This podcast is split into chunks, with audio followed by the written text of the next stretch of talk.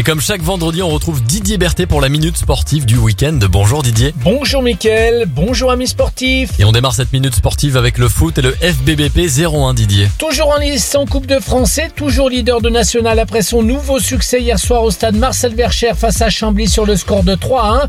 Le FBBP 01 peut faire un petit break si toutefois ce soir les concurrents directs qui talonnent le club indinois rentrent bredouille de leur déplacement.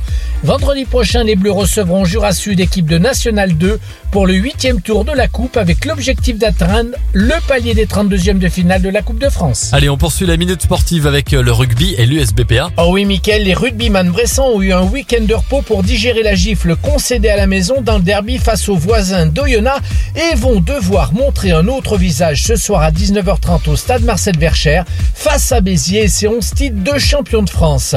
Actuellement 15e, l'USB va devoir sortir le grand jeu pour battre les Biterrois 6e de Pro D2 car un succès permettrait aux Burgiens de bien débuter ce nouveau bloc. Et on termine avec le basket Didier et évidemment la Gielbourg. Ah oui, la Gielbourg poursuit sa série de matchs en déplacement et retrouvera Equinox le samedi 4 décembre avec la réception de Paris.